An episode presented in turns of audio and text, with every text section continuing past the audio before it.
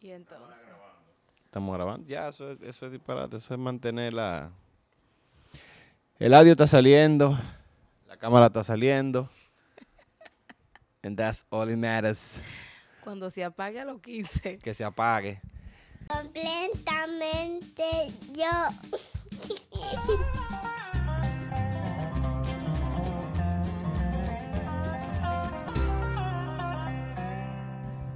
What's up, girl? Lo que. Lo que. Primero, antes de todo. Que, ajá. Se están agarrando los jodidos micrófonos estos. es porque no hay mic stands. No hay. Teníamos, teníamos dos, pero eran bien malos y lo botamos. Ah, tú lo votaron, fue. Sí, porque no, se, no servían. ¿Y qué le pasaba? ¿No bajaban? Como que en plena grabación hacían que chu. No, tú, eso no, eso no se puede. Eso no, No, se eran puede. estables, no eran estables. Esto no se puede. Yo, eh, obviamente, tenía pendiente grabar contigo en República Dominicana, Pero como yo no voy para allá por en mi estudio, pero como la vida es así, decidimos grabar un, un episodio especial aquí en la ciudad que me crió. Todavía yo quiero grabarlo allá. O no, cuando tú vayas allá, de aquí al, al 2000, no sé qué, podemos grabarlo todavía. Es un asunto nada más de coordinarlo. Pero aquí estamos de, de ridículo agarrando micrófono en la mano. Eh, Tiene que superarlo eso. Hay mucha gente que lo agarra. A que a mí no me importa lo que la gente haga. Ok, pero no es algo anormal.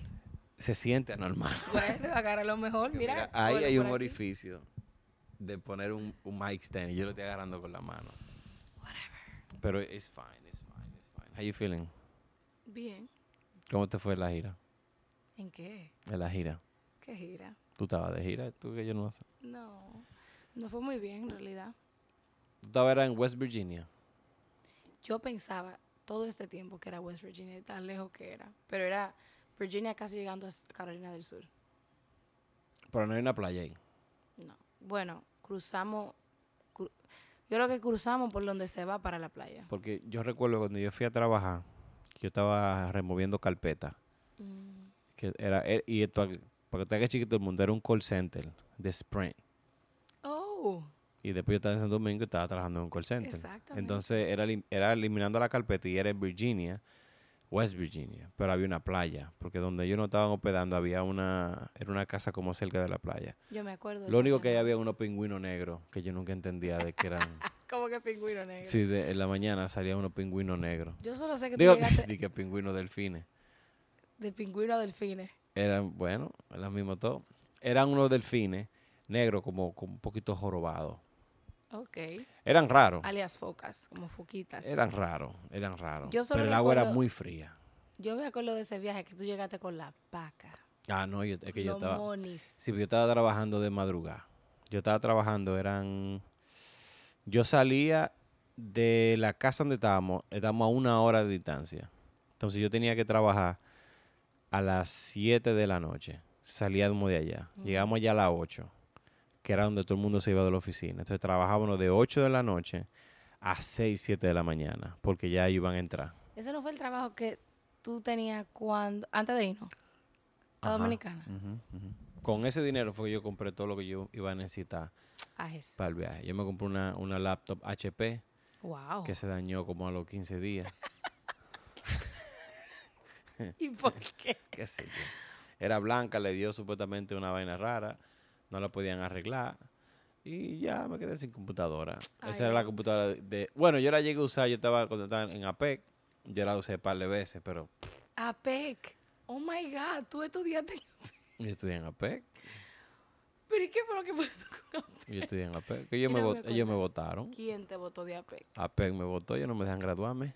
¿Cuándo te de Por, por mi problema con mi apellido, con mi nombre. Acuérdate que yo tenía un nombre Ah, con el nombre. verdad. Entonces yo siempre le decía, problema si ellos me hubiesen dejado hasta que yo me graduara y me ponen las reglas, mira, si tú no si tú no arregles el problema del nombre, no te dejamos graduar. Pero por lo menos me dejaban estudiar, yo no tenía problema.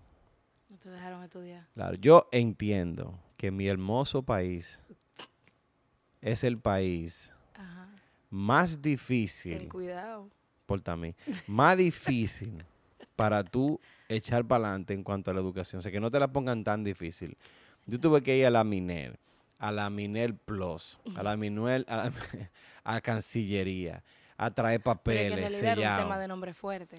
No, pero eso no era el nombre. Eso era nada más la convalidación de la materia, de mi high school diploma. O sea, todo era un problema. Yo dije, no me la puedo poner. Yo creo que yo no había quillado tanto en mi vida. Yo decía, pero no me la pueden poner tan difícil. Yo lo quiero echar para ¿Tú, adelante. te- ¿Tú crees que fue por eso que tú la dejaste? Ya, ya, Claro, por eso fue yo la dejé. Yo dije, quédense con su título, todo el mundo. Le vaya bien. Ay, hombre. Me voy a poner a.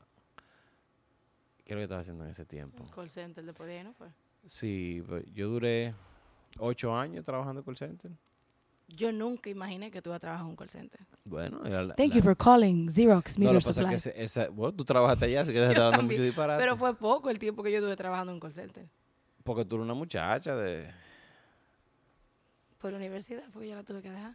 ¿No te acuerdas que tú que me no, dijiste, no te- déjala? no te dan tanto permiso. No, porque yo tampoco... Obviamente es una buena fuente de ingreso y para una persona que a lo mejor aprende inglés de una manera o sea, que quiere echar para adelante en ese tiempo, ahora no sé, estoy muy desconectado del mundo de los call centers, pero se pagaba bien, si tú te esforzabas, podías ser bien, podías conseguir un buen horario, porque los hor- los horarios eran pésimos, o sea, los horarios Sí, era, eran yo difíciles. tenía un buen horario.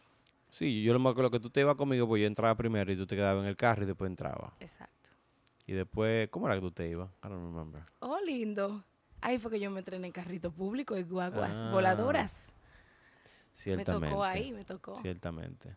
Pero tú cogiste muy poco, Muy poco que. muy poco carrito público. Que yo cogí mucho. po- Muy poco. ¿Cómo poco? Explícame más o menos. Tú no cogiste tanto ¿Tú sabes hasta dónde yo llegué? ¿Hasta dónde? Desde que yo compré el, el Civi. ¿Tú te acuerdas del Honda Civi? Que lo compramos entre Ezequiel y yo. El carrito dorado. Pero yo tú estás hablando muy, muy en el futuro. No, no, eso no en el futuro. Yo empecé la universidad y al año y medio, yo duré un año y medio cogiendo Sí, pero carro público. es lo que te digo, y eso, eso di que muchísimo. Claro. Creo que es muchísimo. Bueno, para una niña de, de papi y mami, No diga que yo soy una niña de papi. éramos niños de papi y mami. Tú tienes que entenderlo así. Eso no fue así, pero... Claro. Oye, ¿a los cuántos años tú estabas en un ballet? ¿Tú crees que todo el mundo tiene el privilegio de coger clases de ballet? ¿Tú crees que todo el mundo tiene el privilegio de viajar? Eso no es todo. eso. Pasa que tú tienes que verlo desde el punto de vista. Papi jugaba golf y mami tenía una campana en la habitación que ya la sonaba. No teníamos dos, se- Suena, dos- suena raro cuando tú lo dices así. pero era raro, porque allá habían dos personas. Pero oye, En la que uno no se dio cuenta de ese cambio en realidad. Claro que sí, tú no te, yo no sé si tú no te, te cuentas, pero yo me di cuenta. Pero tú tienes que analizarlo siempre. Tú le das para atrás la historia y tú tienes que mirarlo ahora como Claro, adulta. verdad, verdad, verdad. todo lo... Se estuvo en una escuela privada. Es cierto. O sea, nosotros no éramos personas, tú sabes. Entonces, tú, cogí, tú no cogiste carro por cuando eras chiquita. No, Tú porque lo dime, viniste a, a coger los nueve después. años, dime, ¿a dónde, a dónde yo iba a ir con nueve No, años? ni yo. O sea, yo cogí uno, más uno acompañado y fue en coro. Yo creo que era como para para Ah. recorrer, a ver qué se sentía. Pues yo iba caminando. Pero así es la vida. La vida no necesariamente para siempre todo el mundo es igual. igual. Claro. Por eso tú tienes que, cuando tú miras para atrás, tú tienes que valorar de dónde tú saliste, Eso sí. la crianza que te dieron y, y todo lo demás. Cuando nosotros llegamos a Estados Unidos, yo estaba hablando con Salvi, o sea que nosotros hicimos una simulación de podcast. Tú y Salvi. Sí, porque ¿Y ¿Por qué él, tú no me llamas de lo que ese pasa episodio? fue, lo que pasa fue que él, él me estaba preguntando de cómo es, Ok. que cómo va. Yo dije, ven, siéntate ahí, vamos, vamos a hacer como si fuera el podcast. Y duramos rato hablando. No relaje. que me hubiese querido tener cámara para grabarlo realmente. yo Y pago por era muy ahí. interesante. Y comenzamos a hablar de cosas del pasado, de muchas cosas que, que a lo mejor tú no te acuerdas, Ujú. otras a lo mejor tú te acuerdas. Eh, cuando nosotros nos mudamos por primera vez, que estábamos en Meca, que vivíamos en New York, o sea, que vivíamos en su casa. Exacto. Mami se fue, mami vino para acá a, a mirar la tierra prometida.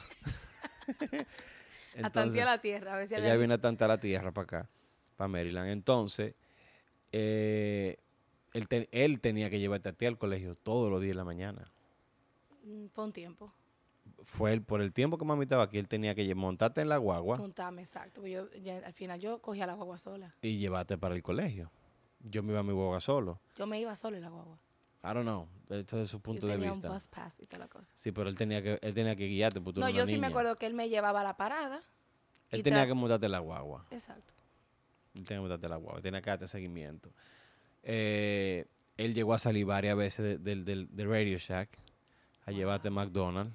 Porque tú tenías hambre, y él salía de su trabajo, Él tiene esa memoria bien marcada en su... En su... claro, y muchas más, hablamos de todo un chin. Pero son de las cosas que cuando tú la miras, a lo mejor tú aprendes a valorar un poquito más el presente cuando tú miras lo que pasó en el pasado. Yo no Sí, soy de lo que se, se quede enfocado en el pasado como, como la forma de yo mantenerte a ti agarrado. ¿Tú te acuerdas que yo te limpiaba los pampers? Tú eres una suchita. Exacto, o sea, ¿qué tú haces ahora? Ahora que tú... Claro. Estamos hablando de ahora. Pero sí ¿Te hay, agradece? pero sí hay cierto, es como la gente que, que tú, tienes, tú nunca la conociste y de repente salen de que yo te cargaba a ti, yo soy tu- tío. Sigue siendo un extraño. Y yo, sí, pues yo no te conozco. Exacto. tú, pues, tú me hubiese cargado, pero yo no te conozco. Eh, pero se mirarlo desde ese punto de vista es interesante. Pero estaba chulo esa conversación. It was really fun. Porque ese sí se acuerda de muchas cosas. Sí. En su versión. Eso es interesante también, como que uno, por lo menos tú y yo, que vivimos muchas etapas juntos, me imagino que ahora decimos, ok, tal fecha, tú la quizá la recuerdes de una, de, de una manera súper diferente a mí. No, los puntos de vista son buenos. Sí. Mira, una vez yo estaba preparando un mensaje de lo que me pasó en Ocean City. Yo lo hablé en el podcast de, Oh, con God. That's Yo out hablé- there. It's out there. Ay. Ya le hablé con Jairo de que ellos pensaron que yo violé a la chinita esa. Eso suena horrible. Cuando tú me dijiste, I'm like, que you did what? No, pues yo no lo hice. Oh. Entonces, eh, yo recuerdo, yo llamé a Jonathan, que por cierto, nos vamos a juntar mañana. Nice. Yo llamé a Jonathan para que me diera su punto de vista de la misma historia, porque a veces tú puedes rellenar la historia sin tú darte cuenta de, de cosas que no son verdad. Exacto. Y yo trato, obviamente, dentro de lo que cabe de decir la verdad, se buscar, no di que exagerar por el, la verdad. Claro. Entonces, yo lo llamé y le dije, "Mira, yo no, para que no sea de que vayas, yo no le dije nada. Yo dime que tú te acuerdas. Exacto. Y él comenzó a decirme, ay, yo me acuerdo de esto, yo me acuerdo que me pichan la goma, yo me acuerdo de esto. Y ya, mire, yo, me, yo me- no, no sé, no tenía eso bien. Yo me acuerdo que nosotros hicimos esto. Y yo, ah, ok. Entonces, Tú me hablaste como que te tiraron, te, te tiraron a una piscina y el celular te lo tiraron para la piscina. No, eso fue antes día. de eso, fue coro. Ok. Coro de, de adolescente. que- Senior Week. Sí, porque eso era Senior Week en Ocean City. Wow. Eh, ¿Qué te digo? Tú te diste tú. Yo he vivido mucho, yo tengo mucha... Yo estaba analizando el otro día. Ajá. Si tú divides, si tú comienzas a dividir tus, tus- tu vida como por etapa, Ajá. es increíble como los fragmentos tan importantes que tú viviste en el pasado, que tú dejaste en el pasado. Por ejemplo, si tú nada más te acuerdas de lo que tú viviste en el Purísima, si tú tratas nada más de acordarte, eso son demasiados momentos. Muchísimos momentos. Pero simultáneamente, tú te tratas de acordar de, los vi- de los momentos que tú viviste cuando tú recién llegaste aquí y también son demasiados momentos. Si tú lo divides a, Franklin High School, son demasiados momentos. Es como que Es verdad. si tú te enfocas, tú te acuerdas de muchas cosas. Es verdad. Entonces, cuando tú miras tu vida y tú como que la puedes dividir. O sea, cuando yo nada más, yo, yo a veces lo hago por mi trabajo. Yo comienzo a dividir de mi primer trabajo, después trabajé en otro, cortando grama, que hiciste esto. Me fui a trabajar de cemento con Jova dos días. Eran como dos días y No medio. duraste mucho. Sí, no me gustó mucho ese. Entonces, después me fui a trabajar esto, después estaba trabajando con Nelson, después estaba dando limpieza de carpeta. Pero ahora, estaba- ahora que tú lo mencionas, sí, en mi mente tú no trabajaste mucho, pero cuando tú lo dices, en verdad, No, tú yo trabajé, trabajaste en yo trabajé de todo, después trabajé en Michos, después Yo trabajé en Visa. Michos. Era mucho. Yo estaba supervisando un proyecto por ahí, por lejísimo, para uno de esos proyectos que son eh, de lo del gobierno que le dan a la persona que no tiene suficiente dinero. Yo estaba supervisando ese trabajo. Eran muchas cosas, pero cuando tú lo divides, tú dices, wow. Verdad. Y tú tienes como que tener un ojo de tú ver por dónde fue tu vida Wow. y a dónde tú llegaste. En tu caso, yo recuerdo que tú te convertiste primero. Ujú. Esa palabra convertirse suena bien extraña, porque como que tú conviertes en un Conocí al. Señor, Yo estoy él tratando de eliminarla de mi Él vocabulario. me encontró, ajá. Mira, cuando tú conociste al Señor, ¿cuál fue, cómo fue esa experiencia para ti? O sea, ¿cómo fue que yo no, porque yo re- yo recuerdo que tú aceptaste, pero yo no me acuerdo de, de tu historia. ¿Qué te digo? Yo estaba en cuarto de bachillerato. Ya en la etapa, tú sabes que llegamos, yo tenía, yo llegué a mitad de, de 11, de tercero de bachiller, porque yo llegué a Dominicana. Entonces, eh, ese fue el año que ya yo caí en cuenta, como que ya estoy aquí. O sea, tengo que acostumbrarme al sistema, hacia amigos. Realmente sentía como que ya me toca quedarme. Y en ese tiempo em, había una muchacha, sobrina de Mariana, ¿Cómo se llamaba ella? Yanni. No sé si tú te Ah, yo me acuerdo, claro que sí. Ella iba mucho al salón y en un tiempo ella iba todos los días casi a la casa. O sea, ella me, por la ventanita de la cocina, beba. Y ella iba a hablar conmigo de Dios. Porque ella estaba en su prim- o sea, ella estaba en su primer amor. Y ella estaba viendo en el, ella estaba viendo el tabernáculo. Eh, y yo me acuerdo que ella hablaba mucho conmigo de eso, de eso. Y me acuerdo yo un día que ella empezó a hablar y ella hablaba y yo empezaba a llorar. Yo sé que tú, lo que tú vas a decir, tú lloras de nada. Pero en realidad en ese momento, yo voy a explicar eso porque yo me tengo que defender en este podcast. No, tú no te puedes defender. Tengo que, ahora puedo, o sea, ahora puedo. No, tú no puedes, porque si te defiendes llora. Ya no. Pero bueno, el caso es que ella hablaba conmigo y en varias ocasiones yo lloraba. Yo decía, ¿qué es lo que me está pasando? O sea, ella se iba y yo me sentaba en la casa así como analizar y yo dando grito y dando grito y dando grito y no entendía por qué. Ella me invitó después a una actividad de jóvenes. Para ese tiempo Amos era pastor. Y era un, era un concierto, yo no sé si tú te acuerdas de Pamela Baez. Sí, sí, sí. Ella era sí. una blanquita muy chula. El caso era que era un concierto con ella y con Amos. Me acuerdo. Y yo eso. fui a ese concierto, me encantó la experiencia, después fui, creo que fue otro culto.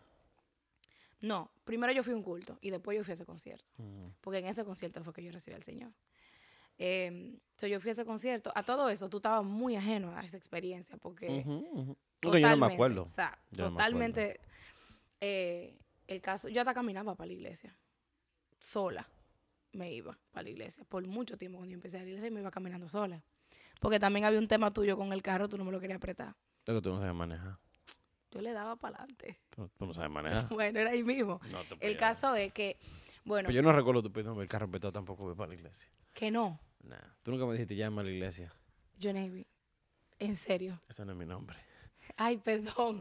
Aquí yo no te puedo decir Alfonso porque tú para mí nunca has sido Alfonso. No, pues yo, tú nunca me pediste un radical para la iglesia. Claro que sí. Nah. Y yo, pues, eso es para que tú veas el, el punto de vista. La guerra que yo tenía contigo en esa temporada que yo recién me convertí era, Di qué guerra. no, era, era real. Yo decía, ¿qué le pasa? O sea, Tú nunca me pediste el carro para la iglesia. claro que sí, varias veces, pero está bien, vamos a dejarlo ahí. No, tú me, dijiste, tú me dijiste a mí. Di que llévame a la iglesia. Sí. You lying. te decía, llévame por favor. Entonces, en ese tiempo era que tú entrabas en el show de que eh, no means no, stop raping my time. Porque yo decía, por favor, y a ti te quillaba que yo te rogara. Y yo te dije que no, no es no. Tienes que vivir con eso si yo te digo que no. Esa fue una etapa que tú Sí, empezaste a decirme eso, eso. no, no eran eso. Pero está el bien. caso es, ok. Eh, Punta que te fuiste a pie. sí, yo me iba a pie. Porque tú no me dijiste que te llevara. Ok. Eh, y en ese culto, Amos primero hizo como un llamado general, como tú quieres oración. Yo no sé, pero yo pasé. Así, yo, yo voy ahí. Como que yo sentía como realmente. eh, ahora yo sé que Dios me estaba llamando en un sentido, pero realmente en ese momento yo sentí un deseo de ir. Luego de ahí había otro llamado. Ahí fue que hizo el llamado para aquellos que quieran recibir al Señor. Todavía, ahora yo puedo recordar que yo cerré los ojos. Yo no me acuerdo cuándo yo pasé, como en ese tiempo estaba la- la- la- el ujú. alta al bajito. Yo no me acuerdo en qué tiempo fue que yo cerré los ojos y yo llegué. Pero ya después que yo llegué, yo abrí los ojos y ya yo estaba, ¿sabes? Grito, grito, grito, grito. Pero ahora, Entonces tú no te acuerdas de eso y tú, y tú di que te acuerdas que yo te dije a ti que no te iba a llevar a la iglesia. ¿cómo así?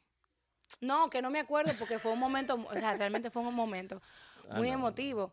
Y recuerdo que cuando yo tomé esa decisión, fue algo real.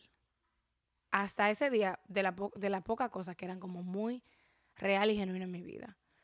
Por mucho tiempo yo hacía mucho las cosas por encajar o por, por Ujú, cómo se ujú. veía o por cómo me aprobaban. Pero esa fue la primera decisión que yo tomé que no hacía sentido. Ponte a pensar. Así yo se lo explicaba a la, a la gente del colegio. Tú supiste que la gente del Purísimo no me... mi, mi último año del, del colegio, yo le hice de que cristiana. Y de todas, yo, cristiana, yo. Ujú. Era como que en serio. Ah, pues tú no vas a ir para el coro entonces, porque ahora tú eres cristiana. Y nadie me lo creía. O sea, eh, y yo le decía lo mismo, o sea, es que hubo- tú habías sido bien saved, no había forma. Vivíamos solos. Eh, en ese tiempo yo tenía amor, ¿tú sabes con quién? Y había una libertad, mami sabía, no era un tema de que yo lo estaba escondiendo. O sea, desde el punto de vista de un teenager. Yo tenía libertad. A nosotros nos mantenían. Yo no estaba trabajando todavía. ¿Qué necesidad? A ti te mantenía. ¿Qué ne- en serio. Yo tú, estaba tú pagabas- tú no trabajando. pagabas casa. Ni tú tampoco. Entonces, pero es tú porque eres un mantenido pero nadie yo. pagaba la casa. Bueno, pero los gastos, tampoco pagamos comida. Eh, claro que sí. No pagábamos comida. Mami mandaba el Oh, dinero para la comida. A ti. O sea que tú no comías de la compra que se hacía. ¿Y quién te dice que mami mandaba dinero para hacer la compra? Claro que mami ¿En mandaba qué dinero. mundo estás viviendo? Pero claro que si yo lo iba a buscar los cuartos. Entonces era tú que lo cogías los cuartos. Hablamos con María Luisa. Mami mandaba dinero. A ti te mandaba El dinero. caso es, el caso es, que mandaba claro que sí, el caso es que eh, yo decía, ¿cuál es la necesidad? O sea, tú sabes que hay gente que piensa como que, ah, que de hecho, ¿tú te acuerdas que yo estaba en la danza en APEC? Yo nunca me, nunca me olvido el día que yo dejé la danza de APEC. Por, ya yo me sentí incómoda, la verdad. Eh, obviamente era una pasión muy grande, pero yo... eh, yo recuerdo algo que ella me dijo. Eh, mi maestra, ella me dijo, wow, yo le hice una, una niña tan decidida, tan madura. Nunca pensé que tú ibas a necesitar como algo superior para darle sentido a tu vida. Y yo recuerdo que yo le dije, todos necesitamos al Señor en algún momento de nuestra vida. Y ese fue el último día que yo fui a un ensayo, un ejemplo. Realmente algo cambió desde ese día. Jamás yo he podido devolverme. Yo no me vi, en honestamente, en ningún momento como que de una lucha con que me invitan a un coro, ay, que si voy. Aunque ahora entiendo que yo hubiese podido seguir compartiendo con ellos, pero yo sabía el ambiente que había Claro. en esa temporada. Yo me quité No, totalmente. que hay, hay un tiempo para todo. Hay un tiempo de, de Yo tú me quité. con la verdad y luego entonces tú como que, ah, wow. O sea, después de ahí yo me bauticé, qué sé yo, desde el del primer bautizo, después que el primer bautizo que se hizo después que yo recibí al Señor, yo me bauticé de una. Fue y era un deseo de verdad. Nadie lo- ni mami, ni mami creía. ¿Cómo así, mija? Tú no, pero- mira, tú no fuiste al bautizo tuyo tampoco, Tú no fuiste a mi bautizo. porque tú tampoco me invitaste. Claro que te invité. Yo hubiese ido. Hay un hueco, hay un hueco que, que tú no te acuerdas, que yo, o que yo lo viví de una, de una perspectiva, en la que nuestra relación era difícil. También había momentos que tú tuviste curiosidad. O sea, yo recuerdo momentos que tú te sentabas y me preguntabas, ¿qué es lo que ustedes, qué es lo que ustedes hacen con eso? ¿Y qué es, lo, qué es lo que ustedes dicen de tal cosa? Yo recuerdo, antes de tú tomar la decisión tú por tu propia cuenta, yo sí me acuerdo de yo explicarte cosas que yo estaba aprendiendo en el momento. Pero era como que tú tenías una curiosidad, de repente, está bien, hablamos ahorita, y ya. Y yo quería como que seguir, pero era como que ya, se acabó la Sí, pero tú no me conversación. invitaste al bautismo, yo hubiese ido. No, tú no fuiste. Yo te invité y tú no fuiste. No, yo, ya que tú no me dijiste. Te digo porque me acuerdo. ¿Por qué? Porque en verdad a mí me dolió que tú no fuiste. Pero que Por tú no eso me que yo me invitaste. acuerdo. Ahora estamos un heart to heart aquí. De verdad que tú no me invitaste. Tú no lo recuerdas. No, yo creo lo que pasa. Eso, esos son, co- yo no era odioso ni era de que antipático con lo de Dios. Yo nunca me vi como una persona como que el hecho de que yo en ese tiempo no creía en el Señor, porque yo había ido a, a iglesia aquí. Sí, claro, los dos. O sea, yo no tenía, yo no, yo no hubiese tenido aquí. problema No, es que con yo no lo veo del punto. Yo, yo no sentí que era como que Por tú estabas renuente. Pero es que tú no, es que tiene que tiene que ser algo que tú no me invitaste, porque mira, Era. No, no fuiste. en ese tiempo, si no me recuerdo, y que acuérdate que tú, yo- cuando yo te invitaba, tú no ibas. pero es que tú me invitaste poco. Yo llegué ahí, yo llegué ahí, a ese- yo llegué ahí varias veces a la iglesia. Cuando era por jalón, que yo tenía que No, ir, por tú- favor. no, porque yo fui una vez que tú ni me invitaste. ¿Cuál vez fue esa? Yo fui con una amiga mía que conocía a. Ah, yo me acuerdo de eso. Yo fui, De esa vez yo me acuerdo. yo fui como dos ¿Cu- ¿Cuándo veces. tú fuiste? Tú fuiste cuando yo llegué de mi encuentro. Ahí me invitaron. Era mandatorio. No, no era Le- mandatorio. te habían dicho, tiene que ir, tiene que ir. Pero el bautismo, yo nunca supe eso. Por eso yo no fui. Pero tú ves, o sea, yo no lo vi desde un punto de vista como que, ah, me la está poniendo en China, sino que siempre había una excusa. Como que, ah, no, que no puedo por tal cosa. O no, puedo por tal cosa. Pues Lo de en- carro sí era una, una lucha. Tú nunca viste que la iglesia. yo estoy consciente de eso. Eh, en ese tiempo, yo trabajaba en el call center ya. Si no me equivoco, yo trabajaba de noche todavía. Para esa temporada. Mm, Y yo tenía libre los lunes. lunes y martes en ese tiempo. Yo trabajaba los domingos. Trabajaba los domingos. Y después, más adelante, era que tenía domingo y lunes libre. Pero yo me acuerdo que los sábados tú librabas temprano. No, eso era mucho más adelante. Mucho más adelante. Yo me acuerdo que mi afán era, por favor, llévame o préstame el carro para ir los sábados. Por favor, para ir los sábados. Es que yo no te digo, no.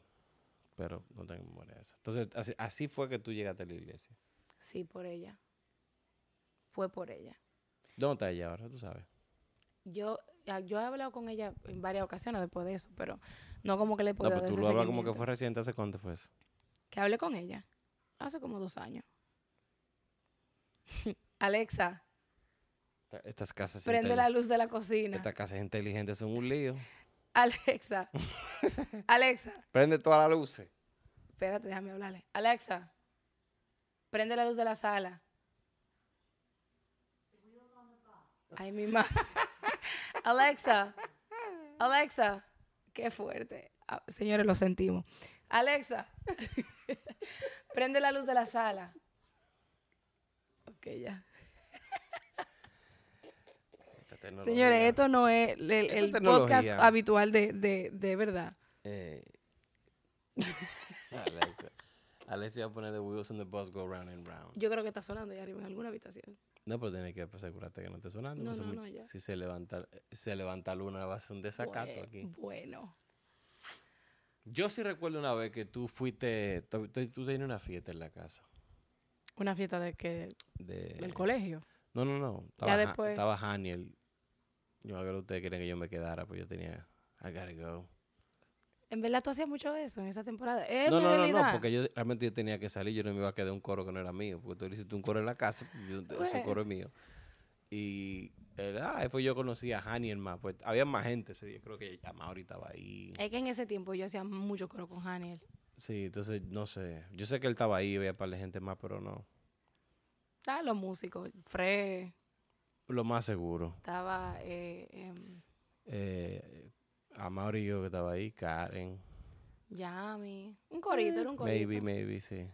Hay fotos de ese coro. Yo sé cuál coro que tú dices. Yo me fui. Hasta Luis Almonte y la esposa estaban. Lo más seguro también, lo más seguro. Pero tú te fuiste. Sí, yo tenía, yo iba para donde era que yo iba.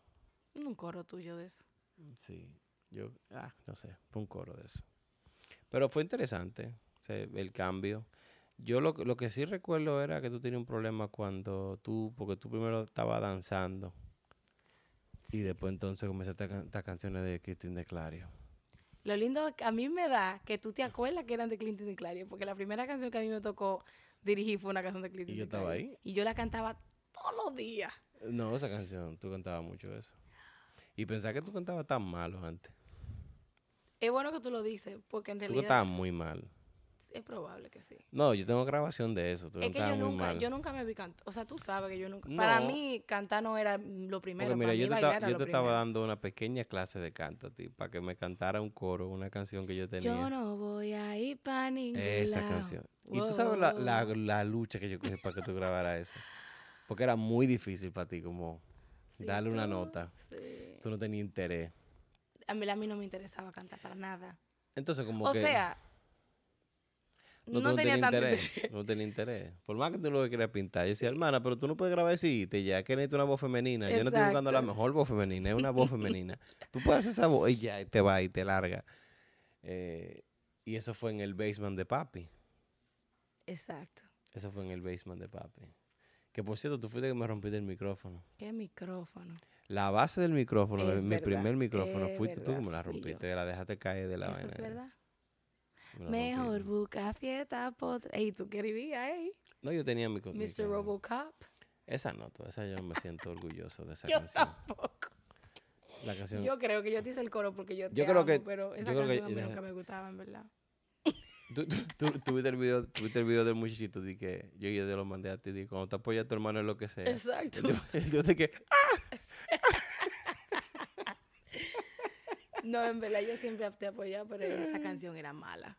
Literal. tenía futuro. Era como muy futurística. Era. Porque era que baila. Mira, ahora hubiese sido un hit. Yo maybe no. Con, tanta, con Yo tanto, creo que no. con Porque tanto, con como un- tanto AI. Ahora mismo mucho Robocop. Baila como Robocop. Era algo Duele, así. duele. ¿Tú la tienes todavía esa canción? No, esa yo creo que se, se borró, sí, de la nada. Daba lucha entonces yo para yo grabar. Sí, que tú no sé, te- era, era difícil. Pero después tú interés. tomaste un- como interés y ese, ese desarrollo fue muy interesante. Se ve como tú... eh, y eso habla mucho de cuando tú te pones para algo, tú lo puedes lograr. Porque el canto es un instrumento. O sea, tu voz es un instrumento. Y tú moldear tu voz y, y como dejarte guiar y ver y conocer. Por eso es importante conocer tu voz para no copiar la voz de otro o a lo mejor el estilo de otro. Sí, pero yo creo que en ese tiempo yo no... O sea, esa transición para mí fue también como fuerte. No, porque Cuando yo entré a la iglesia, yo no tenía ninguna intención de... de yo quería servir, eso sí, donde sea. Eh, pero yo no tenía ninguna intención de que de ser parte del coro, ser parte de la adoración. Yo dije, bueno, yo soy buena bailando. Veo gente que baila, con unos paños, pero bailan. Me fui para la danza. Yo empecé en la danza. Y yo entendía, bueno, ¿qué tan difícil fue adaptarte a la falta de coordinación de la danzarina de la iglesia? al principio, ¿tú sabes qué me ayudó? Que el último ciclo que yo hice en la danza, cuando estaba donde Soraya, era danza moderna. Y yo pasé a de amar más esa danza, que era más eh, espontánea. Eh, y por eso fue como que... O sea, en ese tiempo había porque tú dices espontánea. fluido, como fluido. Mm, Yo no le llamaría fluido. ¿Tú Yo le llamaría lo que te digo? perdido. No, no, no, yo no estoy hablando de la estructurada. Esa es la que a mí menos me gustaba. No, lo Y que cuando está la persona adelante y tú la sigues. Sí, que yo no, sé, yo no y entendía. mola. No, pero yo tampoco vi mucha coreografía coordinada tampoco. ¿Tú le llamas a esa? ¿Cómo- ¿Cómo que tú le dijiste que se llama esa? ¿El qué?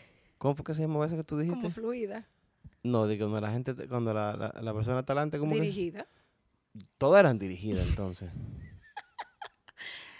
Habían diferentes ministerios, por, empezando por ahí. No, porque Pero ahora, que ahora, estaba- tan- ahora, cuando hacen piezas específicas, se ven un poquito más, se, que prepararon una coreografía para hacerla. El tema era que ah, lo Pero antes era como que si la, la, palabra coreografía era del diablo, como que no podemos coreografiarla, o sea, no, no. podemos ponernos de acuerdo. No, en Cairo, en Cairo no, en Cairo era todo, era todo coreografía, en Cairo. Es que, pero bueno, entonces yo te, te pregunto porque yo sé que cuando tú vienes con una mentalidad de afuera, por ejemplo, dices, no, no, tienes que seguirme.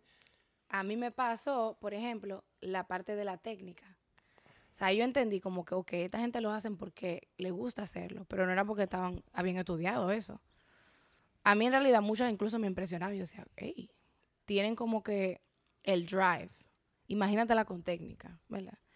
Y ahí fue donde yo tuve como que sacar un chin la técnica, pues entonces me veía como muy, como muy, muy prepotente, como que yo sí, yo sí sé. Am, y pude ser como que más, más neutral, por así decirlo. Pero entonces después, estando en el Ministerio de la Danza, Gianni me, me dice, mira, tú deberías ponerte en el coro, pues yo sé que tú cantas, yo sé que tú cantas. Y yo, no, no, no, no, yo no quiero, yo no quiero, yo no quiero, por favor, por favor, por favor. Me llevó un ensayo, vamos a un ensayo. Y me acuerdo yo que Tú le, tú le debes tu carrera a Yanni. todo yo se lo debo. Tú tienes que llamarla. tengo que llamarla en realidad. La voy a escribir mañana. Sí. Yo, te- yo la sigo. El caso es que ella me puso a audicionar y yo audicioné. Me acuerdo yo que fue con una canción de Rocío Cruz. De esa que cantaba Chanaí aquí en la iglesia cuando estaba chiquita. Wait a minute. Rocío Crow fue la que. No. ¿Cuál? Todas las canciones que Chanaí cantaba chiquita eran de ella. Pero es que entonces ahí se me está mezclando, se me está mezclando tu historia. ¿Cuál historia? Porque yo tengo una historia, pero yo no, yo no creo que fue Rocío Cruz. ¿Que fue, a- que fue a algún lugar? Que no fue a algún lugar. Habría que investigar si. eh, busca ahí en tu celular ¿El qué? el álbum cover de hace mucho de una canción de ella. A ver, yo me acuerdo del álbum, Del álbum, pero del cover. No sé, déjame ver. Rocío. Pero tiene, que- tiene- tiene que ser back in the day, porque Shanaí estaba chiquita y Shanaí una mujer casada. Exacto, chequea. Déjame ver. Ese. ¿Es el primer álbum de ella? No, donde estaba la canción, esas canciones. El álbum donde estaban las ¿Qué año canciones que fue eso? cantaba. No tengo ni idea. 2008. Mm. No, ¿Cuántos años tú tenías? qué sé yo. Yo soy bien mala para la matemática. Yo sé. Pero ¿cuántos años tú, tú tienes? Yo tengo 30. Estamos en el 2023. No sé. Christ. Tú a la sumatoria, el caso es que esa era la canción, pero ¿qué historia que tú dices? El caso es que yo audicioné con una de esas eh, y ya, sí, chévere. Y después de ahí, porque yo tampoco era intencional de que practicando, de que déjame yo. Todavía yo estaba en el ministerio, yo estaba más atenta a la danza que a ese. No, pero yo recuerdo que tú hiciste como un ayuno de, de media hora para tomar la decisión si te quedaba danzando o te iba a cantar. Pero oye, ¿qué fue que me pasó? Y yo te dije, no, tú me dijiste, me están haciendo la guerra. Toda la vida era una guerra. Porque era que yo no podía hacer dos cosas. eras de esos cristianos que, que toda la vida es una guerra. Y a veces, era- a veces eran que las decisiones que tenían que tomar un, po- un poquito difícil. A mí y se me hace difícil tomar decisiones radicales. Entonces era un- es una guerra. Es más, es más fácil decir que una guerra en vez de tú decir yo, a mí se me hace difícil tomar decisiones de... Exacto, sí, sí. En realidad sí, todo era así para mí. Todo era algo así. Sí, sí, como la famosa guerra que yo no te afectaba el carro. Tú nunca me lo pedías, No, pero había una era- guerra. eso era una guerra fuerte. No. El caso es que me acuerdo yo en ese tiempo que yo lo que hice fue que empezaba a hacer los opening de danza y terminaba, me cambiaba rápido, fuá, fuá, fuá, y me metí en el coro. Y duré casi un año haciendo eso. Too much. Hasta que después estaba como que tú o vas a hacer el opening o, o a veces no era opening, era la danza activa mientras estaba la adoración. Sí, que te veía más como Boboni, que tú querías jugar toda la base. la dos así, eso. Y en un momento, Obviamente eso termina secándote. Eso. ahí al final tú no eres, tú no, tú no, No eres efectivo en nada. Entonces, ¿qué me pasó? Ahí yo he entendido cosas. Y yo siempre lo digo como que, siempre lo, he- lo he dicho como Dios, yo sentí como que lo sentí de parte de Dios eso. Que eran estas verdades. No necesariamente lo que tú haces en el mundo tienes que hacer para mí. Ese es Ujú, uno. ujú, Y no necesariamente para lo que tú crees que tú eres bueno, yo te voy a usar. También. Y en ese momento que yo me miraba la balanza y yo entendía que yo era muy buena danzando y yo no era nada buena cantando. Yo decía, lo obvio es que yo agarre la danza. Incluso va con lo, cosa que, con lo que yo deseo. Y al final fue hasta fácil. Yo dejé a PEC fácil, dejé a Soraya fácil, dejé, dejé la danza moderna fácil, la danza de la iglesia fácil. Algo incierto, como tú lo dices. Yo realmente no cantaba ni tenía como interés. So, ese mismo interés lo puso el Señor en mí, la realidad. También. Así yo lo veo. Y ahora no puedo vivir sin eso. Sin, sin qué. Sin expresar del mi arte. adoración. O expresar mi adoración de esa manera. Ok, sí, porque son, es, es muy diferente cantar. Claro. Cantar puede todo el mundo. Yo creo que adoración, que obviamente no es música, es la música es un, un instrumento para adorar. Cuando tú puedes ser totalmente libre en tu expresión de amor hacia Dios a través de la música o a través del canto, ¿qué, qué causa eso en ti? Expresarlo a través del canto, específicamente. Te digo algo, yo creo que eso va un poquito más allá. Y se conecta mucho con lo que tú siempre dices, que yo lloro mucho. Por mucho tiempo, yo lloraba mucho por todo. Enojo, lloro. Tristeza, lloro. Impotencia, lloro. Yo no sabía ponerle nombre a nada. Oh, créeme, yo sé. Yo no sabía ponerle nombre a ninguna emoción que yo sentía. Todo era llor- llorando, era, la, era como la ida más fácil. Porque no era analizando por qué me siento así, era como que ya, todo era llanto. Créeme. Y cuando ahora, a través de a través de la adoración, a- o sea, o expresar mi adoración al Señor a través del canto, tengo la oportunidad de expresar lo que yo siento de una manera que me sale de forma natural, que no tengo que pensarla, no tengo que forzarla, realmente no lo forzo. Hay una melodía o algo que en mi corazón, se siente bien expresarlo de esa manera. Ok. Eh, y digo que se conecta mucho con eso que yo tenía, porque ahora es que yo entiendo. O sea, yo ahora soy una persona muy diferente. Tú, tú dices, yo sigo siendo emocional, pero yo ahora puedo, puedo ser directa y decirte una cosa sin yo llorar. O sea, ya yo puedo poner No, el nombre a lo que siento y después de tantos años dando gritos.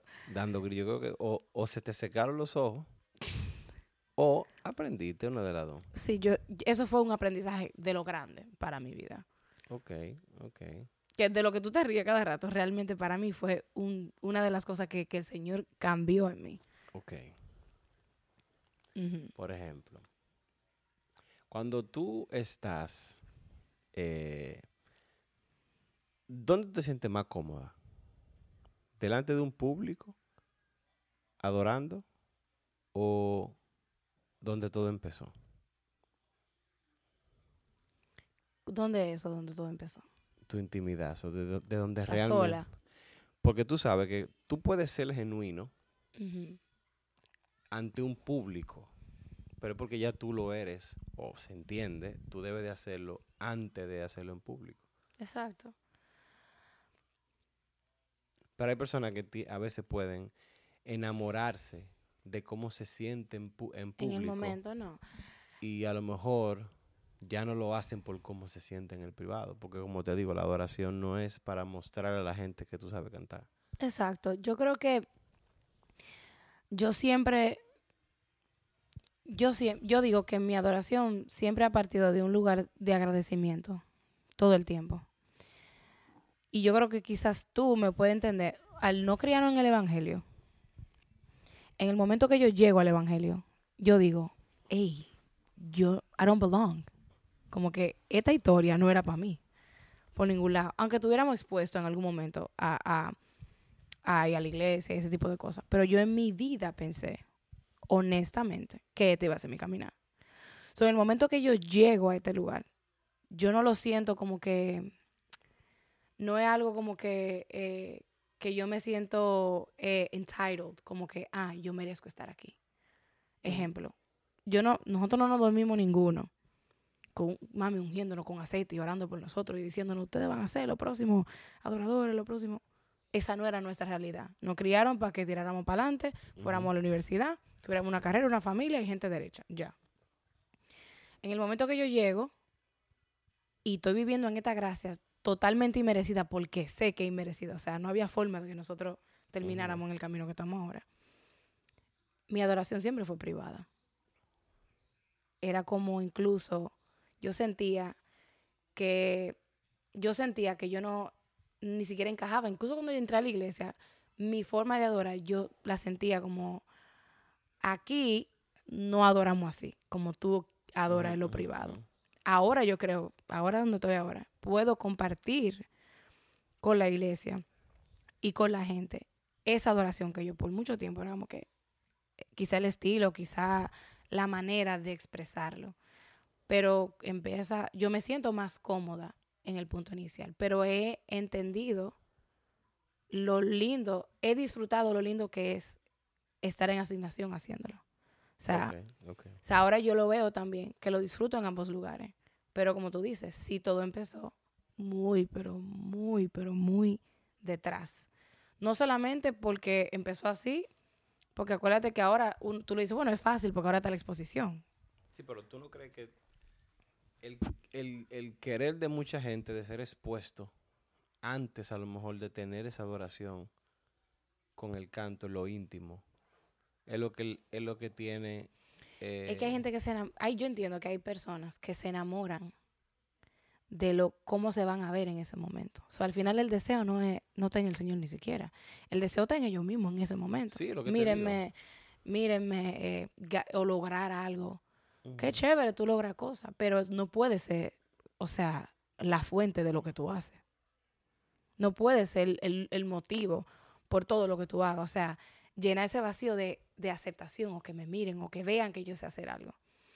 Eh, Pero tú no crees que esa es una de las fallas o hoy en día se, no, se ve más y se nota más el deseo de que me conozcan por lo que yo hago más que Dios me conozca por lo que yo hago por Él. Porque eso pasa ahora mismo, sí. yo no sé, como que es como que si como como si hay momentos donde hay mu- está como saturado. El ¿Verdad? queda saturado. como mucha gente queriendo lo mismo. Y todo poniéndoselo. Y como. Como que. Como que Dios quiere que todo el mundo sea famoso, como que todo el mundo sea expuesto. Cuando a veces la misma Biblia personas súper importantes no fueron expuestas. O sea, dentro, el que lee la historia lo ve como si fuera, bueno, tú estás leyendo la historia, se fue expuesto, Claro. pero dentro del de la historia, lo que pasó no fue público, fue en silencio. Tú sabes lo que pasó, porque tú lo estás leyendo, pero no todo el mundo sabe lo que pasó. Como que no todo el mundo está diseñado para ser expuesto, No. pero todo el mundo quiere ser expuesto. ¿Tú sabes cuál es el problema? Mucha gente quiere ser expuesto, no todo. Hay, hay, hay dones que, que se reflejan en lo público obligatoriamente. O sea, ejemplo, si tú estás llamado a enseñar, tú no te vas a enseñar tú mismo en un espejo. Eventualmente tú vas a salir a enseñar a otro, ¿ok? Pero a la gente se le olvida y ahí es donde hay que tener mucho cuidado. Porque el tema del ego es algo latente en uno. O sea, que uno tiene que keep it in check, mantenerlo ahí. Espérate, espérate. Porque tenemos que aprender en toda área que si tú eres miembro, parte de un cuerpo, hay áreas de tu cuerpo que no son expuestas. Tú tienes la ropa puesta y no se ven, pero siguen ayudando a que el cuerpo funcione. Claro. Ahora hay gente que quieren ser nariz y quieren ser boca y quieren ser pelo. eh, y quizá no, no quieren ser rodilla porque está tapada la rodilla, no tiene tanta exposición. Pero de ahí dependen muchas cosas del cuerpo de Cristo. Entonces, si uno se enamora de lo que siente al ser expuesto, aún no sea con propósito, aún Dios no te ahí, es peligroso. Muy, Ahora, muy. si tú dices, yo quiero ser útil en lo que tú me necesitas, tú ves como algo que yo siempre digo. eh, ejemplo, tú tienes que decirle a la gente lo que tú quieres que te ayude. Hay gente que te quiere ayudar en la manera que ellos quieren. O sea, tú no le dices lava, pero quieren lavarte. No, esa no le ayuda. Llámame por teléfono, cocíname algo. O sea, en, en nosotros tenemos que aprender, Señor, realmente, ¿en qué posición tú me quieres del Claro. cuerpo? Más allá de mi deseo o de mi, o de mi anhelo. Quizá yo soy más buena haciendo otra cosa. O quizás tu gloria va a ser manifiesta más en esta área. Tú sabes la gente que hay que tiene todo tipo de dones que nadie conoce, pero en el que Dios lo quiere en otra área. Porque ahí se va a ver que es Dios que lo está haciendo. No sé si tú me entiendes. Sí, claro. Entonces yo creo que hay un, es un constante preguntar lo que me pasó a mí. Yo sentía que yo era buena en la danza. Y yo me lo imaginaba. Yo dije con una ropa de danza y ministrando con una ropa de danza en mi mente. Porque yo dije, conchale, que tiene que ser el don más bacano que yo tengo, el que él va a explotar. Pero al final, el que yo no tenía tan bueno era el que tenía, él tenía que trabajar y la gente no quiere trabajar. Que cuesta más trabajar. Pero ven acá, hay que moldear eso entonces, porque no fue solamente, ah, el Señor moldeó mi voz o el Señor me hizo cantar mejor. El Señor tuvo que matar muchas cosas dentro de mí, con el mismo tema de exposición, el mismo tema de, de lugar, el mismo tema de lo que más hace ver. Tú en una iglesia, eh, no es algo, o sea, evidente. La gente se fija más en el que canta que en el que danza, en un sentido. Dependiendo Y la gente lo ve como que tiene más de- de- orden de importancia. Dependiendo de la cultura de la iglesia. sí, ¿Entiendes? Entonces lo que te digo, hay una lucha que tú tienes que tener contra tu ego realmente. No el ego de que, ay, sí, hay que revisar el ego. No, lo real. Cuando tú le dices, Señor, eh, me da envidia ver tal gente, o yo quiero ser como tal gente, o hay gente que no quiere ser tan vulnerable con el Señor, es decir, entonces no hay espacio para que se cambie eso. Si tú eres transparente y dices, Señor, yo quiero tener esa posición, a veces a mí se me cruzan unos pensamientos medio extraños de querer posición, quita eso de mí para que realmente tú me puedas usar de la manera que tú quieres.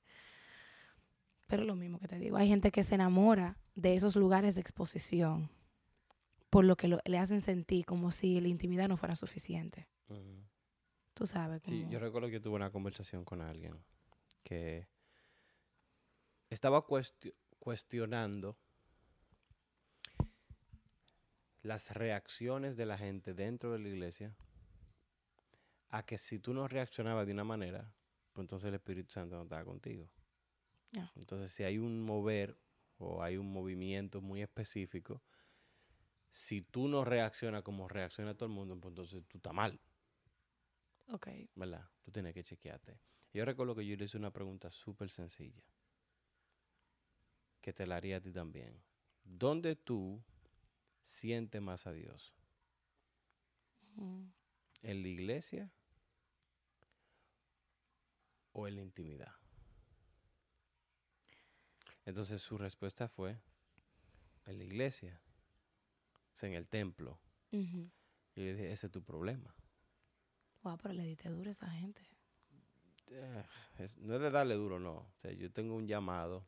Yo claro que, hay que corregir. Tú entendiste en ese momento entendía que-. Porque ciertamente estamos llamados para corregirnos el uno al otro Claro. en amor. Porque nunca fue de que, Hello. hello, eh, viste. Ah, No, sino como Tú estás mal. reflexiona. Claro. Porque es imposible que tus experiencias más impactantes sean Sean grupales. Porque puede ser, y eso es algo que lo podemos ver hasta en, en- en el mundo no cristiano, En el mundo secular, claro que sí. de personas que si tú, yo siempre decía, si tú agarras una- un concierto de Michael Jackson y tú le quitas la música de Michael Jackson y le pones una adoración, tú se- a plena vista tú dirías, wow, ese concierto, ese, ese Right. concierto está en fuego. Porque la gente, la emoción de la gente, Sigue ahí, claro. a veces las reacciones son muy parecidas. Ujú. Y es porque tú no tienes control y tú te estás dejando llevar de lo que tú estás sintiendo en el momento. Claro. Y eso es muy cuidadoso, mantener ese balance. O sea, no es que tú te hagas apático, pero ciertamente cuando, cuando tú sientes algo muy interno, tú lo sientes, pero tu necesidad de que vean que tú estás sintiendo es la que tú tienes que morir. Porque es fácil tú demostrarle a otro que tú estás sintiendo algo que culturalmente se entiende que tú tienes que sentir para dar a entender que algo se está moviendo. Es cierto. Entonces, si tú caes en ese juego, tú puedes que estés manipulando tus propias emociones para mostrarle a algo, a alguien, para que te vea como... Eso es triste. X. ¿Tú sabes qué pasa? Yo siento que eso, para muchas personas, parte del hecho de que hay una inmadurez espiritual en cierto aspecto, tú sabes. Cuando tú empiezas a conocer a Dios por el lente del otro, cuando tú empiezas a... Cuando tu relación con Dios está como que... ¿Cuál es la palabra? Eh, condicionada a lo que el otro dice o lo que el otro hace. Tú no lo buscas por ti mismo. No. Tú, Tú lo buscas por el tú, lente de tú re- tú replicas lo que tú ves, pero al, al final tú te quedas con que, o sea, voy a poner un ejemplo. Ponte que yo no te conociera.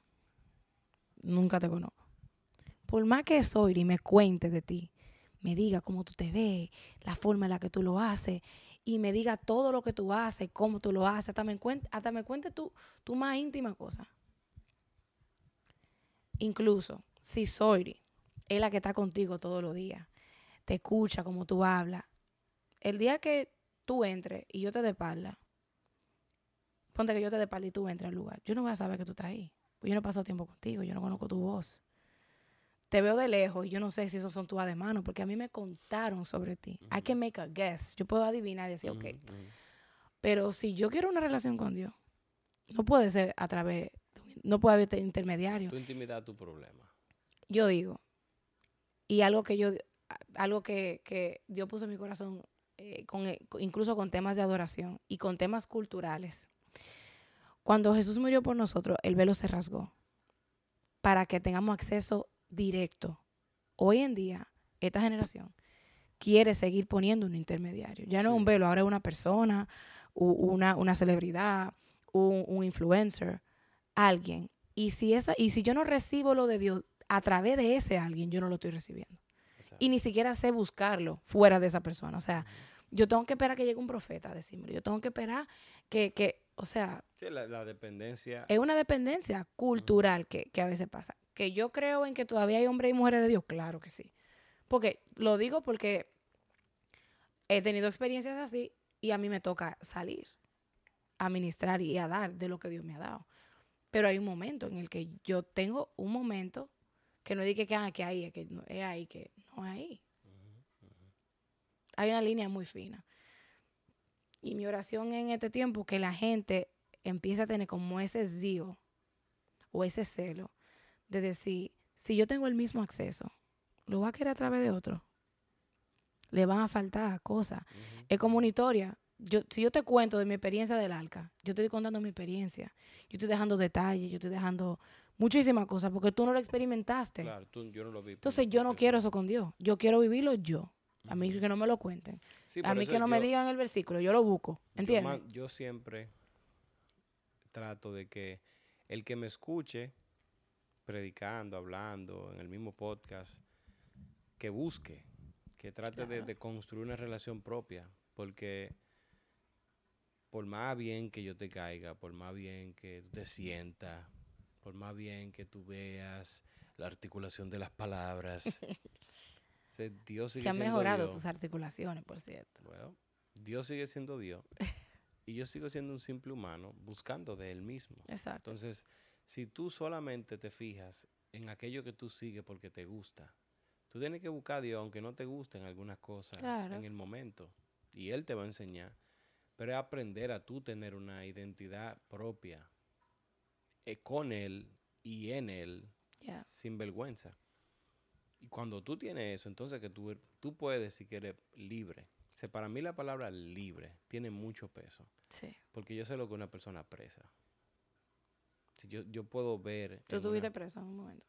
Tú pudieras sentirlo así, como que tú estabas bueno, preso. Yo he estado preso, no físicamente. Ok, Gracias a Dios. Papi estaba preso. Cuando tú naciste, pero eso es historia para otro día. No, cuando tú naciste. No, cuando yo nací, no. Tú estabas chiquita. Yo llegué ahí a papi. Yo, yo llegué ahí a ver a papi a la cárcel. Pero yo no estaba preso. Yo no, no fue cuando yo nací, pero cuando tú naciste, papi estaba preso. O cuando No. mami estaba embarazada, no era. You are, uh, you are a mess. Ok, whatever. That's beside the You point. are a mess. Listen. Let me put you more. Pero tú no estabas preso. Yo no estaba preso. Papi sí. Tú estabas chiquita. No, yo sé que papi estuvo preso. Eso yo lo tengo claro. Entonces yo sí fui a la cárcel. Yo sí también fui a Señores, la mi papá cárcel. no es un criminal. Dios mío, es un Yo hombre también bueno. fui a la cárcel a ver a, a Giancarlo. No, yo también. Entonces yo sé lo que es estar preso. Y Cuando tú puedes leer de Pablo, que pasó mucho tiempo preso, pero la actitud de un preso está en cómo la persona Claro, algo, exacto. se- porque el lugar, te, tú puedes estar preso en tu propia casa. Cierto. Tú no te has quedado trancada en el baño. ¿Qué? Tú no te, has- no te has quedado trancada en el baño. Que no abre un llavín, Ah, bueno, claro. ¿verdad? Tú te sientes presa. En, el- en ese momento, en ese instante, tú tienes formas de ser libre, pero tu miedo de estar presa no te deja. Es cierto. Entonces, es una formación interna. Entonces, ser libre es tu saber que hay una salida, Claro. que tú conoces quién da la salida Ujú. Y que Él te dio un libre pensamiento. Y tú eso no lo cuestionas. Tú eres completamente libre. ¿A qué? A cualquier estatus cultural, A todo, claro. a cualquier dogma que Todo, se todo creó. eso, todo eso te O sea, o tú sea, todo eso se refleja en en la identidad, en tu identidad. Entonces, si tú no eres libre, pero cantas de libertad, pero sigues siendo preso, es como aquellos que Jesús los hizo libres y ellos se atan a las redes sociales. Exacto, no, yo sé. O sea, ellos se atan a un, a un formato, a un estilo de un grupo de personas a que defina lo que ellos son. O sea, tú no eres libre, porque tú dependes de la aprobación de alguien, Sí. no de Dios. Entonces, ser libre, yo puedo conocer a una persona que es libre. Si yo puedo decir, ese es libre, ese", Es un alma libre. ¿verdad? Y no es el, el, farmo- el- porque la gente también ha cambiado la definición de esa palabra. No es como eh, de que un desacatado, que no obedece. Exacto. o, no, o no, una no. persona como que hace, dice lo que quiere, hace No, lo que quiere. es. Una persona que tiene una relación con Dios íntima y única y se le nota. Eso es lo que me refiero. O sea, se le nota. ¿Qué, cuál tú, co- co- o sea, ¿cómo tú verías como evidencia de una persona que tiene una relación con Dios? Como habla. Yo siempre, eh, yo usaba un ejemplo, yo lo ponía ahora, Ok. ¿verdad? Y ciertamente hay personas que repiten modelos de oración porque Sí. no tiene una, no tiene un vocabulario todavía con Dios. Es como que, de que ahora, por o sea, tú ves las frases, la palabra, Yo sé. el, el- el Ahora- mismo formato. Ahora sí te digo, muchas de esas personas no es intencional. Es que no saben otra manera. Ejemplo. Por eso te digo, si tú no, si tú intencionalmente no estás creando una relación con Jesús y te acostumbras Claro. a decir lo que sea, pues tú intencionalmente te estás haciendo loco. O sea, tú tienes que desarrollar una relación con Dios porque tú debes darte cuenta que tú estás repitiendo lo mismo. Sí, pero, ejemplo, yo que he tenido la experiencia de discipular a personas jóvenes en el sentido de, o sea, nacieron en el Evangelio la vida entera, pero no han construido una relación, Claro, ellos van, Real. ellos van a repetir lo que escuchan. entienden que ese es el formato, o sea, entienden Claro. como que, Eso es. Es que tú te, tú te aferras a un formato en vez de aferrarte a Jesús. Por eso yo no aplaudo cuando yo veo niños chiquitos que están di que, eh, predicando como predican predicadores específicos. no, Ah, claro, porque que lo están observando. porque están observando, pero la gente, ¡eh, mira! Un hombre de Dios. No, ese niño lo que está aprendiendo de alguien. Imitando, claro. Está imitando. Entonces hay mucha gente que imita. Sí, es cierto. Imita a sus líderes más cercanos. En vez de imitar a. Jesús. Porque si tú lees la Biblia y tú miras por el lente de cómo era Jesús, tú te lo imaginas a lo mejor haciendo lo que hacen tus líderes o, lo- o hablando de una manera muy específica. No. Entonces, si no es así, busca conocer a ese Jesús para que tú trates de modelarlo a él más que a la persona que te está hablando de él. Tú sabes, yo, le, yo- he aprendido to show grace to- a alguna persona, o sea, sobre todo lo que están, porque yo sí, he- esto lo tengo muy claro, no- tiempo en el Evangelio no implica No, madurez no. espiritual. Claro que no. Entonces, realmente yo, chance- yo chanceo a mucha gente, específicamente, porque entiendo, entiendo que hay cosas en su vida que no le han permitido construir esa relación.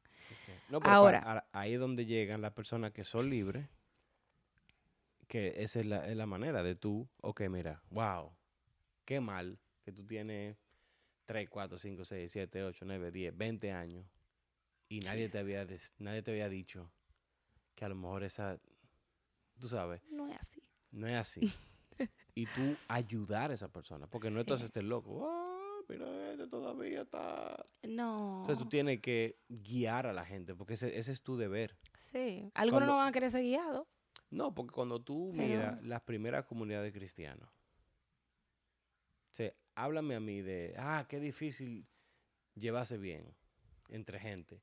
La primera comunidad cristiana había, había muchísima Un gente. revolú de gente, claro. Había muchísima gente. Messianic Jews. Entonces, mezclado. y Ya, tú- sí, claro. Yo me imagino todo el drama, todo lo que está. Pero la Biblia narra de que la primera iglesia que se fundó, la comunidad era tan hermosa que la gente daba de lo que tenía, intercambiaban, hacían trueque de esto, de aquello. Había una. Ser hermoso, Claro. ¿verdad? Entonces, no es que no se puede. Yo sé que hay problemas, yo sé que hay situaciones, yo sé Sí, que claro. Pero eso significa de que ahí es donde se abren los lazos de comunicación para formar. Porque tú no te puedes hacer loco. La vida entera, si tú un loco no puede estar tirando piedra todos los días Y nadie a decirle y nada. nadie decirle nada. Y yo creo que nosotros somos pésimos diciéndole a la gente, usted está mal. Porque, Eso es un problema. porque la gente todo, no, que Dios me dijo. Y pues Dios, Dios la última vez que Dios dijo algo, el universo se creó. sea, a mí nadie me puede estar diciendo que Dios le dijo, que Dios le dijo. Mejor busca otra palabra. No, que tú no puedes estar chanceando tanto cuando se habla de Dios. Tú tienes que Mira, yo entender creo que de que sí hay cosas que el Señor nos, nos, se nos, nos muestra internamente. Sé que tú sientes cosas. Eso está bien, pero no diga que fue que... O sea, no, no reemplace eso a tú usar una, una muletilla. Es una muletilla. Dios me dijo. Es la muletilla. Es una muletilla, como cualquier otra muletilla. Espérate. ¿Cómo vamos, caballero? Bueno, Ah, tú ves. Pero está bien, yo no sé cuánto tiempo llevamos, pero tenemos que mantener un check-up. De que Es estos son los momentos que Joseph no está aquí. Joseph no está Joseph, aquí. I miss you. Ah, ¿Qué? Ey, pero hemos hablado mucho. Un poco, un poco. Muletilla. Es una muletilla que yo entiendo que también está ese factor. Hoy en día, eh, el tú posicionarte como una persona que no eres líder porque tú llevas gente o traes gente, sino porque realmente tú sientes la responsabilidad de parte de Dios de eh, realmente eh, invertir tu tiempo en el crecimiento espiritual de otros. No todo el mundo tiene eso. No, es que eso O cuesta. sea, el corazón de yo invertir mi tiempo Claro. sin, o sea, Sin en que una persona en que una persona genuinamente disipular, no todo el mundo tiene corazón para disipular. Y increíblemente, Jesús nos mandó a, A ser discípulos. discípulo. Es decir, No a ser fans, no, no a ser seguidores, sí. a ser no a ser discípulos. ¿Cómo se llama? What? Ahora que tú puedes de que hacer people que, que- Colaborador. cola- no. Like, que como tú pagas para que, o sea, que te construya. Contribuyan. Sí, eso es nuevo. Tú, Sponsor. no. Nah, whatever. Something like that. It's like like in Instagram when you put the then people can pay like they can subscribe to you.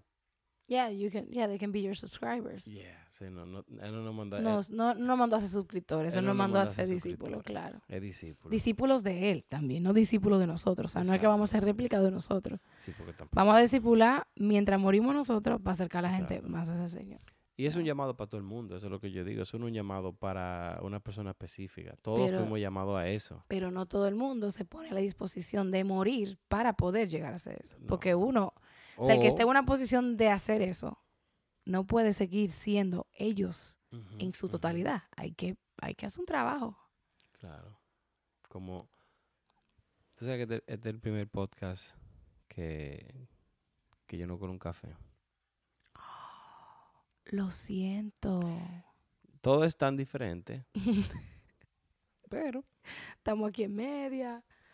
No, I like it, I like it. Esto me acuerda a mí como los días lluviosos. It's very us, I think. Los días lluviosos de la casa. ¿Tú ¿De te acuerdas cuando casa? nosotros jugábamos que papi compraba de los chicles doble doble? En ese tiempo por un peso te daban cuatro.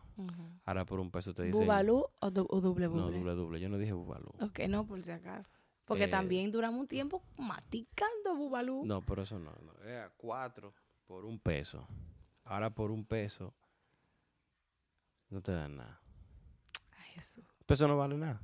Bueno, yo el otro día estaba comprando un guineo a, a- a un vendedor y yo le pasé eh, cinco pesos. Eran dos guineos, yo le pasé diez pesos. Y él me miró mal. O sea, no, ¿cuánto que vale un guineo dominicano? No, no, él me miró mal porque yo se lo estoy dando en pesos. ¿Y en qué hay que quedárselo? Eh, Diez pesos. Yo O le- 10 pesos en papeleta. No es 10 pesos en Papeleta papeleta. no. ¿En Dios mío, tú, tienes- tú no tienes tanto que viajarte, dame el favor. Pero es preguntándote. 10 pesos, una moneda de 10 pesos. Yo le estaba dando monedas de peso. Ah, pues o cuarto. O Sí, sea, que no, lo es, coja. es lo que te digo, que ahora eso no es dinero. ya eso no es dinero. Entonces papi compraba, mandaba a comprar pf, 50 pesos de chicle. Daba muchísimo chicle. Yeah, Entonces ellos le escondían en diferentes partes de la casa, yeah. los días lluviosos. Y ellos decían frío, caliente, frío, Yo me acuerdo caliente. de ese juego. Y a ti había que decirte, frío, frío, frío, caliente, era bien caliente, era bien caliente, está ahí, mira, cógelo. Para que tú no lloraras, porque tú llorabas por todo. Ya tú sabes Entonces, por estos qué. días así, así como, es como, como esos días. No era que uno tenía media, pero era así bien nice.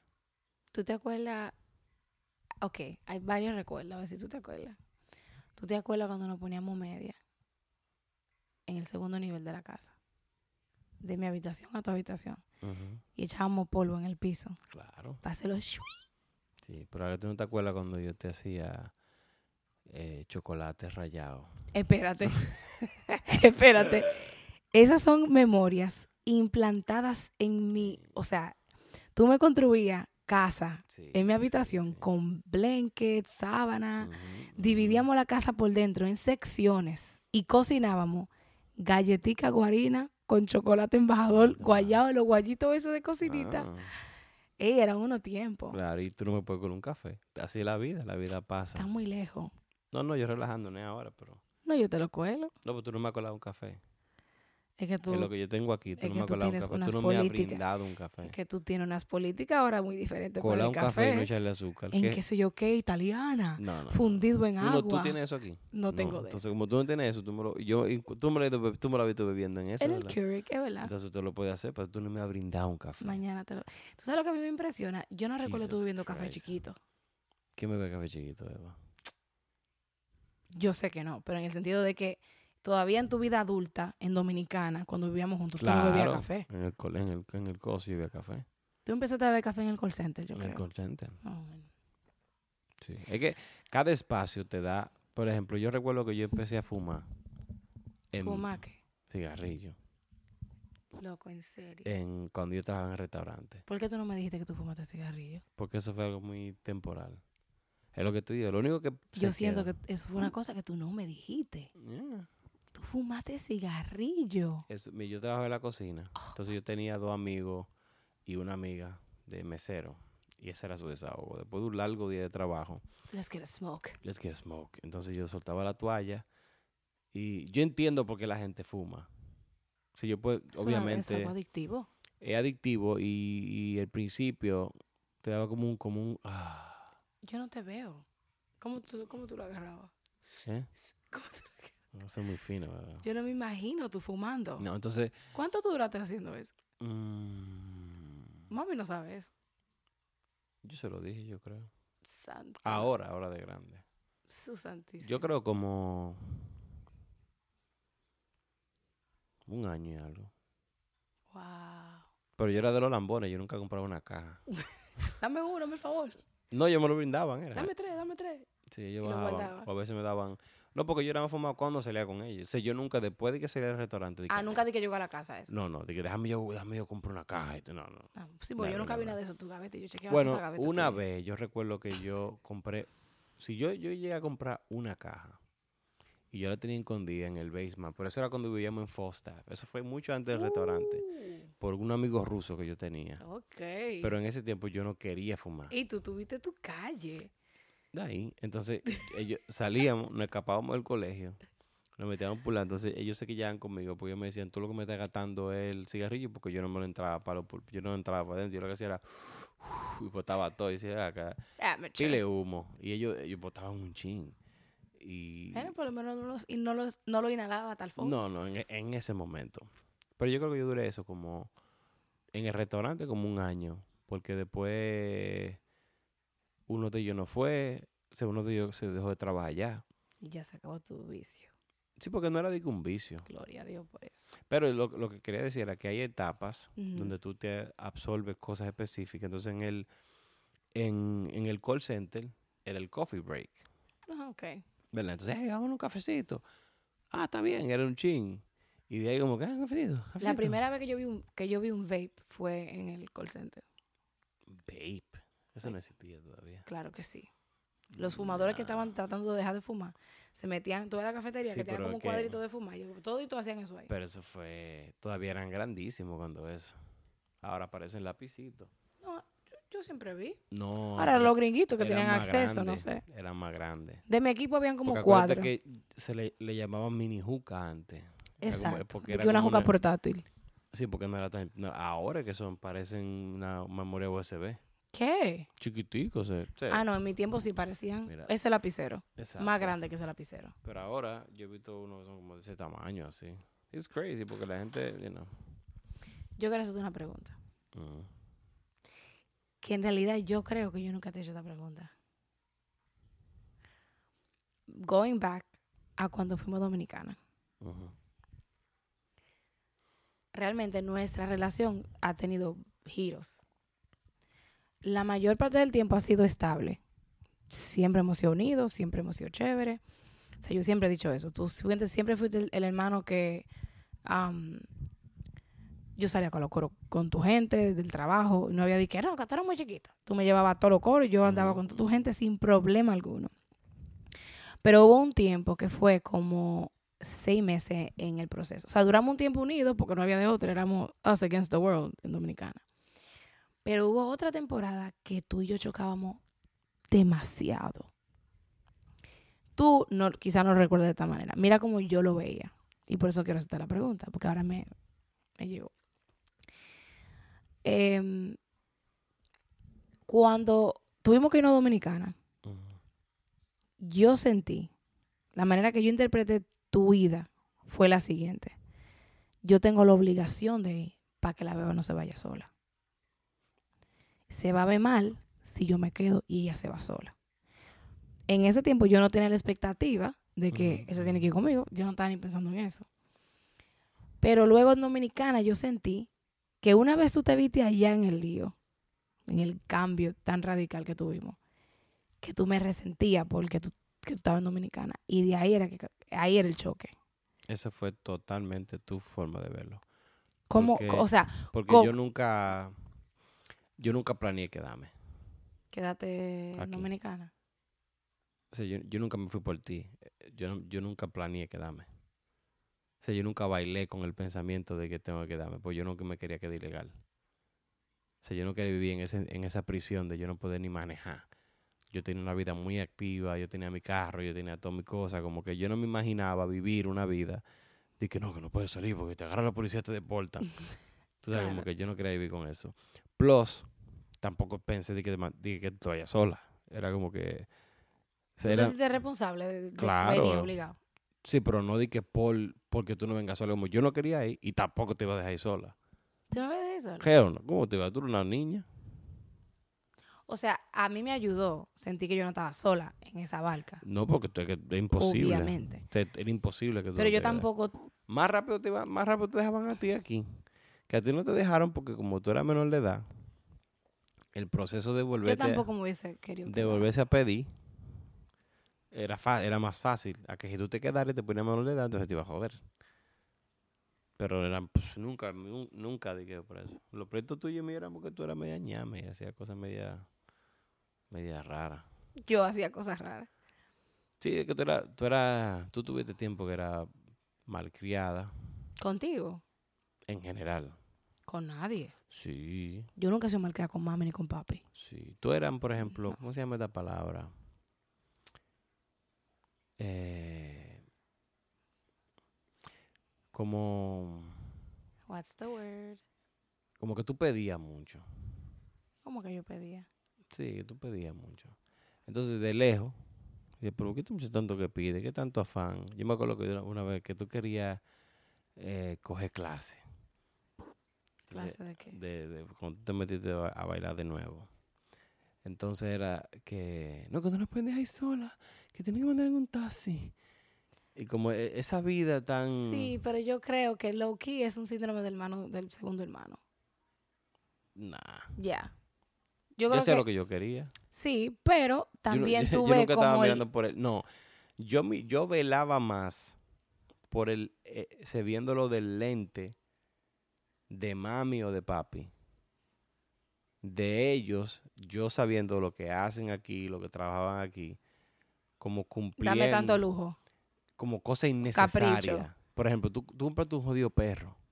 El perro no fue papi que me lo Yo sé, pero es para que tú entiendas tu nivel. Ya, es verdad, yo quería Tú un te perro, compraba un enamoraste perro. con la idea de un... Yo te prediqué de eso, yo tengo un mensaje de eso, la idea de Que te voy a decir una cosa, tú me tienes desacreditada en toda la prédica, en todos los podcasts, en Es toda que la ese eres cosa. tú. Óyeme, sea, la gente tiene La que tener una percepción fatal de mí. pues te van a conocer ahora, Ah. si no te conocían. Tú te enamoraste de la idea de un perro. Ahí te la voy a dar. Mira cómo era en ese ¿quién tiempo. terminó comprando comida para los jodidos perros? Yo. A ti te gustaba mi perrita, a No, a mí no me gustaba tu perrita. Ni el nombre me acuerdo de ella. Oye, esa It vaina. was Macy. Ella era un pug así bien Sí, un fea. poco que se, era fea, cada que mordía, mordía toda la cama, que ladraba sin parar, Ay, que ella era que chiquita. cogía lucha, que se hacía pupú en todos los lados. Yo no sé cómo tú dormías en esa habitación. Yo Entonces, a eso me refiero. Entonces, había muchas cosas como que Sí yo la, cuando, yo la, mir- decir- cuando yo la miraba por ese lente, como que ahí viene Otra vez. otra vez algo a pedir algo de que, que necesite, la forma que tú lo pedías. Esta chamaquita, como, ¿Qué te sabes. digo? Yo creo, yo eso sí te lo doy sin discutir. no, tú no tienes que dármelo. en el That's sentido, your life Stop. right there. yo siento que yo siempre fui muy idealista.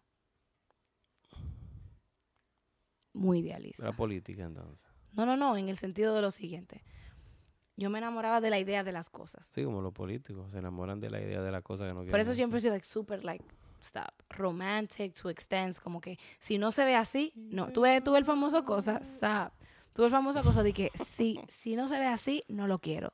Si mi esposo no llora así en una boda, no lo quiero. Yo sí, yo creo que yo, eso fue mi extremo. Como que yo siempre he sido, Pero había sido claro muy ese- idealista Ese fue tu extremo. y habían cosas que yo quería, pero yo no recuerdo siendo de que Dígame a ver, desobediente. compañero.